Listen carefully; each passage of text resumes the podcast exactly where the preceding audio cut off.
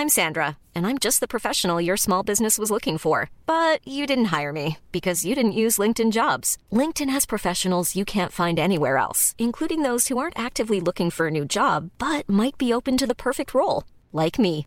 In a given month, over 70% of LinkedIn users don't visit other leading job sites. So if you're not looking on LinkedIn, you'll miss out on great candidates like Sandra. Start hiring professionals like a professional. Post your free job on linkedin.com/people today.